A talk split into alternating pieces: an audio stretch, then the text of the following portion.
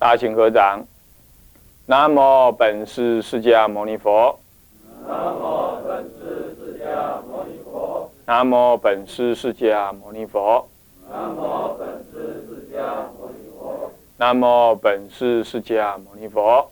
南无本师释迦牟尼佛。无上甚深微妙法，无上甚深微妙法，百千万劫难遭遇。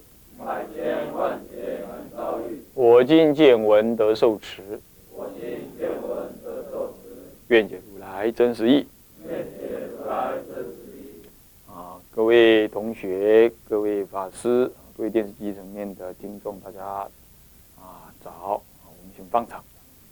哎，我们上一次呢，啊上到这个天台宗的创立啊，我们把历史文化的背景交代完毕了。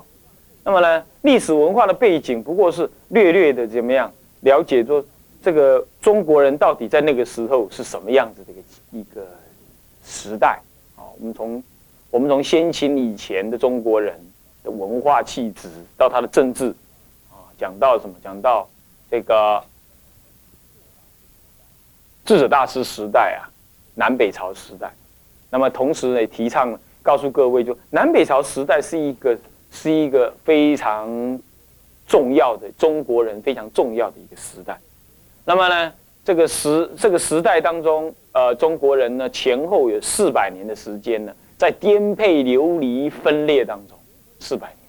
这足足的四百年呢，把中国人早期所建立起来的思想、制度，尤其是汉朝啊，四百年的汉朝国作，是不是四百年？哎，四百年的汉朝国作，将近四百年，四百年的汉朝国祚呢，有了什么样子？有了一个重新的怎么样？重新的一个调整，重新的调整。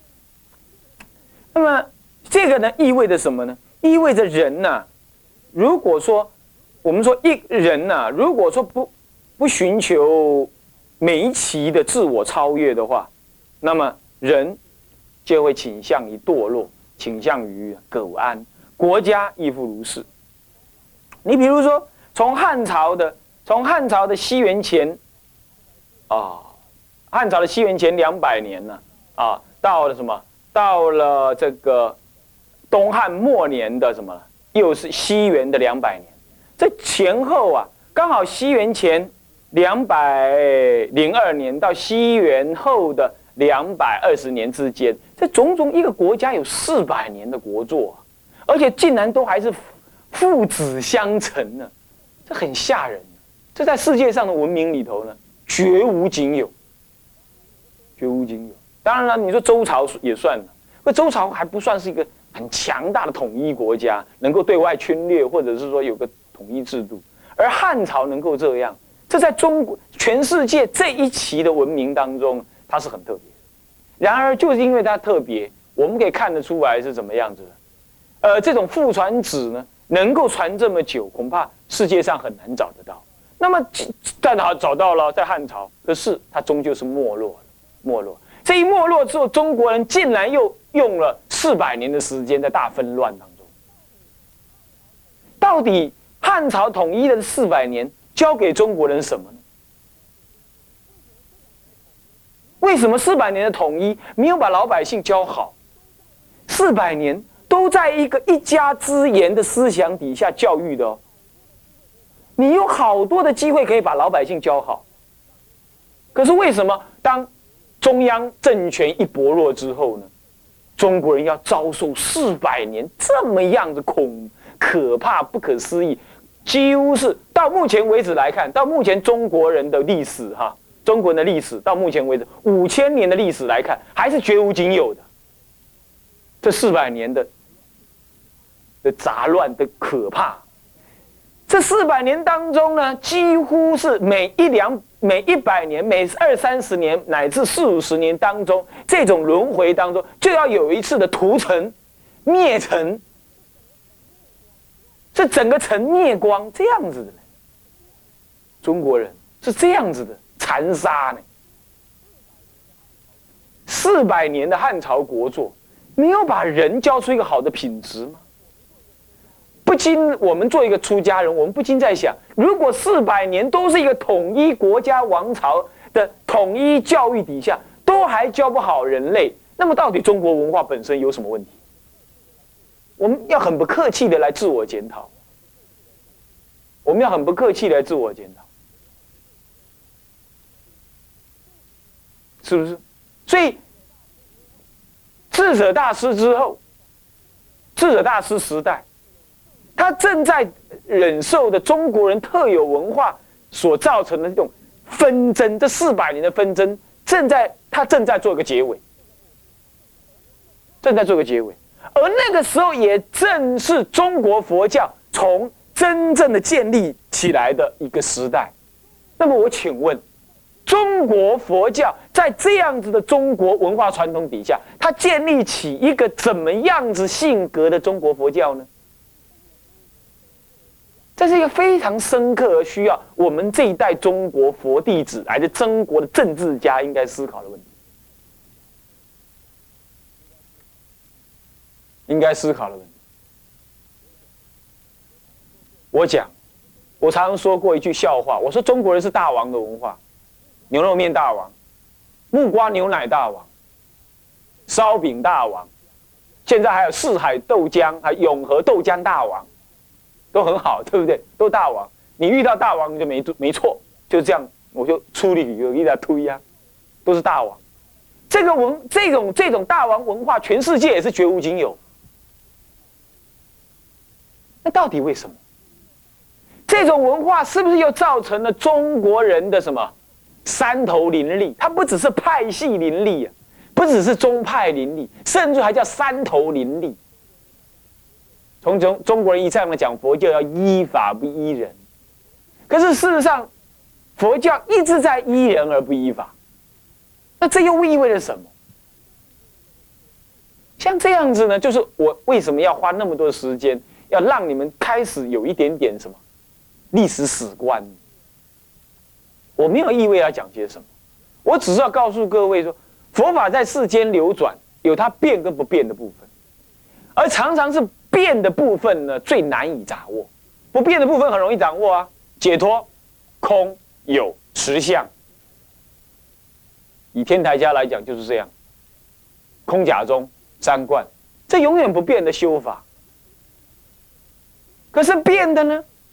变的才是佛教特别的地方。佛教就是因为能变，所以佛教永远不灭。当然，要佛法讲的话，就一万年之后了。从现在开始算的话。已经末法要一千年过去，一千多年过去了，差不多还有八千年前后，啊，八千。如果现在二五零零年的话，差不多还有刚好八呃九千年到八呃呃二五呃对，差不多还有九千年左右，差不多九千年左右，那当佛法就要灭了。我们不管那个，我们在讲这九千年当中，佛法如果还要流行的话，它一定会有变，它一定会在变。他会把握不变而采取变的方法，让人类能够接受。那么我就请问，在变的过程当中，什么样子的因素会加入变的内容里头呢？西元现在是一九九七年，一九九七年呢，整个世界至少是中国人有很大的变化。所以，这台湾来讲，台湾要建立一个什么？建立一个亚太的营运中心。就中国人，就中国方面来讲呢，呃，香港这个东方之珠呢，正式回到中国人的什么统治底下？全世界正在看中国人怎么样子把这颗明珠呢，继续是把它毁了，还是把它弄得更好？全世界也在看。而中国人的市场完全开放之后，中国人正式的踏入世界的什么？世界的政治、经济乃至历史文化的大的舞台当中，他。整个中国大陆蛰伏了四四十年之后呢，他重新出发，全世界人也在看着他。而台湾人，台湾这边的中国人呢，虽然他还在统统啊、独啊，怎么样怎么样，还在谈当中，但终究中国的文化还是最强势的。他怎么样在这个重要的关节里头，呃，面对未来的中国人世纪？而这过程当中，所谓领导思想，在一千年以来。佛教传入中国，一直被高级知识分子所认同、所学习、所敬仰的这个佛教呢，它又要怎么样在这个中国人的时代当中，在这个时代里头，对中国人的新的思想给予了怎么样的新的启发？这正是这一代年轻佛弟子，尤其是出家人应该思考的问题。不要再去想搞庙了啦！哎，不要再为了什么这个戒律不彰，那个那个佛法不扬，哪个庙再怎么样子恶法，那就谈那个了。那已经那已经是小事了。重要的事情是这么大的一个历历史使命，到底佛教修道人、宗教家为了所谓俗世的大乘思想的实践，你应该给这个世界提供出什么样的智慧之言，什么样智慧之法？弘扬佛法，建立道场，也不过是这个动作，也不过都是动作。啊，所以说，我想呢，我想呢，历史史观呢，你们不要以为我的拖白，不是这样子。啊，我我真的恨不得赶快去讲我所熟悉的天台的部分。可是呢，你们一定要耐着性子，把这样的观念给建立。嗯，现在的佛教佛教的老师啊，大部分都告诉你，佛出家人要怎么样？不要收女徒，女人不要去找男人出家啊，好好的住持道场，好好的办身教育，不要搞钱，不要搞名，不要盖庙，大概只能教你这些。但这些啦，《生节杂志》我已经在五六年前讲光光了啦，我不想再讲。但是一个最重要而要长期让你们了解，那就是一个全世界的历史史观，你要有，不要再只看到台湾。我们立足台湾固然要，可是怎么样？要眼立足台湾，胸怀大陆，那么怎么样？要放眼世界。为什么？再也今天的电脑一打开来，你可以立刻就知道昨天的克林顿总统在讲什么。然后呢，莫斯科呢打算怎么样跟克林顿谈什么消息？你立刻可以知道，在这个世界已经变成一个世界村了。那么佛教呢，一定佛教的领导人、佛教的思想界一定也要具有这样子的一个广泛的历史史观的角度，从过去来看看到底佛教怎么走，怎么导引这个世间，这个世间跟佛教的关系又是什么样子？然后再来看现在是什么样，未来的人类需要些什么？你才从真当中，你才会更加的萃取出什么佛教的精华精髓，你才能够从这当中的认知当中看到你自己的修行多么的重要啊！台中如果发生火灾，你会怎么样？干嘛？没怎么样啊，晚课给他回向一下，或者出去外面应应景，干嘛？做个蒙山。你以为这样就弘法利生了吗？是。是，可是这比丘尼也能做，不在家人也能做。作为一个佛教的领导人，领导人呐，就是所谓的比丘啊。你应该更注意的是，为什么伊拉克老是战争？为什么还会有这么多的呃呃呃呃呃世界的麻烦呢？那么，如果中国人能够提供什么样帮忙的话，我应该现在开始做什么准备？如你是不是也要想一想这种问题？也是不是该有人想一想这种问题？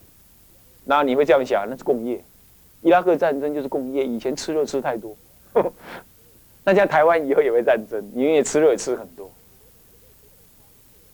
你不能只是用这种方式，然后就稀里糊涂啊就过去了。这不是一，不是不是我们所看到在高僧传里头所看到那些有时代。能够领导时代，能够创立佛教，在那个时代能够创立佛教为卓然独立、领导人类思想的那种出家人所思考的内容，不是，那些能够创立一个时代、一个时代的呃佛教的思潮，并且导引那个时代的人类走向光明或认清楚光明的人，他不会只是看到这些。所以在教育当中，我们教导各位每天要用功，那是最扎实的。你要用功，可是你的心情必须看得这么广才好。啊，所以说要这样了解的话呢，历史史观呢，我希望就讲到这里结束了。接下来我们要讲的是什么呢？讲的是佛教教理的背景，也就佛教教理的史观。那么呢，我们又要从什么？又要从佛教传进来这个角度讲，你说这样不太累了吗？那法师啊，你以后你要是讲，你要是讲介绍什么，介绍金溪大师，那难道你又要把金溪大师唐朝以前的一直讲讲讲，从汉朝一直讲讲到唐朝吗？那我如果要讲偶益大师的话，那我不要从中国的佛教史全部讲完再来讲偶益大师吗？你一定这样质疑，对不对？我为了要讲天台大师，那我竟然呢把中天台大师以前的中国佛教全部讲了。那如果是这样，是不是以后我讲民国的印光大师，我就要把中国佛教史全讲完，我才讲印光大师？当然不是，当然不是。你要知道，之所以讲智者大师之前要把中国佛教，智者大师之前的中国佛教做个做个简介，做个安排，那是因为到了智者大师时代，刚刚好中国佛教走到了一个第一阶段的关键期。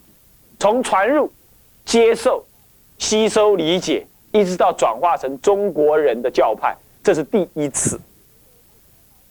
也就是说，所谓的天台大师，恰恰好做了中国佛教从传进来之后所有内容的总整理者。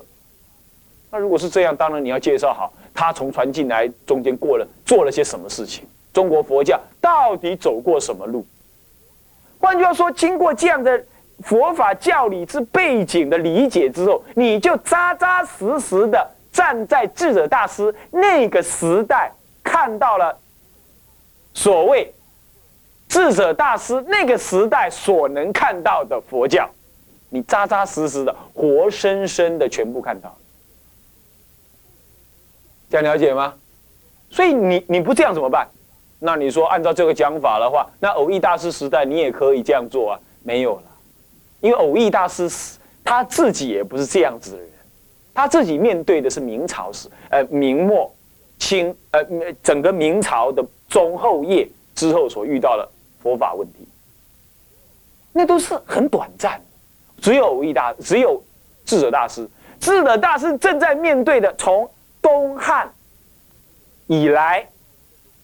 其实有人说，我我们我们的研究结果发现呢，事实上是从西元前二年，呃，西元前西元二年，西元二年一直到智者大师出世的什么五三八，总共是将近六世纪当中，中国人传入佛教已经经过六世纪，这将近六百年的时代当中，从来没有中国人对中国当时所接受的。从西方、西域各地区、各教派、各种语言、各种时代的人所翻译出来的文章、呃经典当中，他呢做整理，从来没有智者大师第一个，因此他要面对的问题太复杂了，太复杂了。从该开始的神怪、社教的佛教，跟道家相合的，把它当做方术、炼丹这样的观念的，一直转到格义佛教。一直转到了什么呢？鸠摩罗什时代的所谓般若正解般若时代的佛教，然后再转到了什么呢？涅盘大兴三论般若一直还在兴当中的这个他那个时代的佛教，然后再走到他自己所受到的法华第一这种思想，那么呢，又又面对到什么呢？唯识中的空有之争。他整个面对这么大的环境，这都是中国人六百年接受佛教当中从来没整理、从来没有突破的问题。他呢去做最后的总突破跟总结算，也就从这样子开始之后，中国人开始有了一个统一的角度，看到了佛教到底是什么。他既为这五六百年中国人所能理解，也同时也能被后来隋唐的诸祖师大德。各宗各派的人所能理解，即使是到了唐朝初年呢，即使到了唐朝初年呢，那个佛教怎么样？那个佛教，呃，天台家了，不是佛教，天台教法稍有没落，但是天台的影响已经无远弗局，已经无远弗局。在这种情况底下，你就可想而知，天台它占了什么教，什么样子的呃重点啊？好，如果你这样能理解了，我们就开始来讲它了啊。首先，我们要讲什么呢？啊，看讲义的话，就是智者呃这个呃佛法教理之背景，佛法教理之背景是什么呢？是以二天台宗之创立的当中的分三科当中的第二科，第二科当中呢，这个历史呃这个佛法教理之背景呢，我们基本上呢啊再把它分科，几分哪几科呢？总共也分三科。是哪三科呢？第一个是丁一啊，丁一，丁一是什么呢？大师时代之前的佛教发展的鸟瞰，第一科。那么第二科呢？呃，这个题目是暂定哈。第二科是什么呢？大师时代的佛教，大师时代的佛教鸟瞰或者佛教简介。大师时代又把它角度缩小缩小了。那么第三段就在讲什么呢？啊，第三段暂时再说。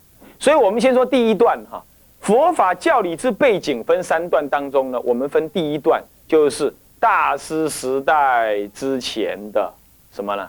啊，发展的鸟瞰啊，啊，发展的鸟瞰啊。那么这个鸟瞰当中呢，我们呢又要再怎么样？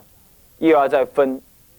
依时代来分啊，依时代来分，分成什么呢？分成七段时代，哪七段呢？啊，讲义上是这么写的：其一呢是什么呢？东汉末年之佛教，也就是从什么呢？也就是从西元二年一直到西元二零零年以来的佛教。其实啊，佛教传入中国啊，不是在东汉末年，真正传入中国在西元二年就传入了。西元二年，其实啊，根本就是东汉的初年。我们一直以为啊，我们一直以为啊，这个啊，佛教在东汉末年传入。我告诉各位，佛教在东汉末年传入，是指的确确实实有出家人踏入中国，并且有经典在中国出现，有佛像在中国的什么样？的完整出现经法的翻译，出家人的红传，这样子的所谓的三宝动作起来了，这样的立场叫做，而且还有什么确实的历史根据，这样讲叫做东汉末年？的永平十永平十年呢？东汉的永平十年，啊啊永哎对永平十年，哦是这样讲的。啊其实东汉永平十年根本不是东汉末年，东不是东汉末年。事实上呢，而且是什么？那人家说蔡英从什么呢？从这个印度呢求法，那么有这么夜摩腾呐，啊，竺法兰呐，怎么样呢？啊，把四十二章经传入中国。这个说法呢，其实是根据历史人的考据，这个考据倒是可以接受的。然后他就拿。他就拿文献来比对，比对出来的结果发现啊，发现呢其实不只是不是这样子啊。我们等一下再谈它。所以我们总而言之就是东汉之佛教，我们就不谈东汉末年，我们标题就不应该再立是东汉末年，而是立东汉之佛教传来。所以整个东汉根本就在佛教传来的阶段当中。再来，东汉到了末年的时候就怎么样？献帝呢已经几乎没有用了，被。被黄巾之乱搞坏了，搞坏之后呢，东汉献帝呢被啊曹操所控制，曹操所控制之后，就进入正式进入了什么三国时代。从三国时代开始，天下群雄分起。然后好了，献帝末年，三国时代正式登场。三国时代接的就是什么呢？短暂的什么司马炎的统一是西晋。司马炎统一之后呢，内政混乱，隐逸荒谬。而内政不修，那么造成了什么呢？造成了最后的八王之乱啊！那么八王之乱之后啊，呃，引进了什么呢？引进当时在京城以外不远的各地方的藩臣以及胡人的军队，引入了中原来帮忙这个八王各自打仗。结果这一打之后呢，八王之乱灭平的同时呢，永嘉之乱永嘉年呢，永嘉年间。永嘉年间不是地方哈，浙江也有个永嘉，不是，这是这是一个这是一个年号啊，这东汉末呃西晋末年的一个年号哈，就是永嘉。那么呢，怎么样产生永嘉之乱之后呢？五胡乱华正式登场。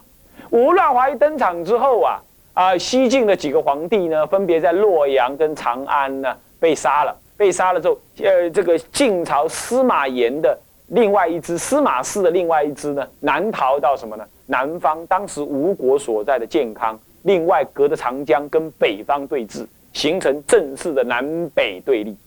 但是形成南北对立之后，还不叫做南北朝，何以故？因为南方的东晋，南方的东晋固然是一个朝代，可是北方呢，五胡乱华不成其为朝。干嘛？这五胡是五种胡人，乱华五胡十六国，十六国先后晋起，它就是一个地方政权，一个地方政权不形成为国家，没有中央统一国家，各自地方的政权互相侵杂，这一干干了又干了一百多年，打了一百多年，这当中我们不叫做北朝，我们只能叫做北方十六国，懂意思吗？这北方十六国跟南方的东晋对峙。然后好了，最后北方十六国为北魏所统一，南方的东晋也就北魏所统一前的十九年呢，恰恰好又是南方东晋灭亡，被刘裕所什么所篡，然后就进南方正式进入了什么了？进入了宋齐梁陈的什么南方四朝的南朝时代。隔了十九年之后，北方已经为北魏所统一，在十九年之前也统一的差不多了。那么北魏这位。北魏这个国家呢，是一个汉化非常非常重的一个国家。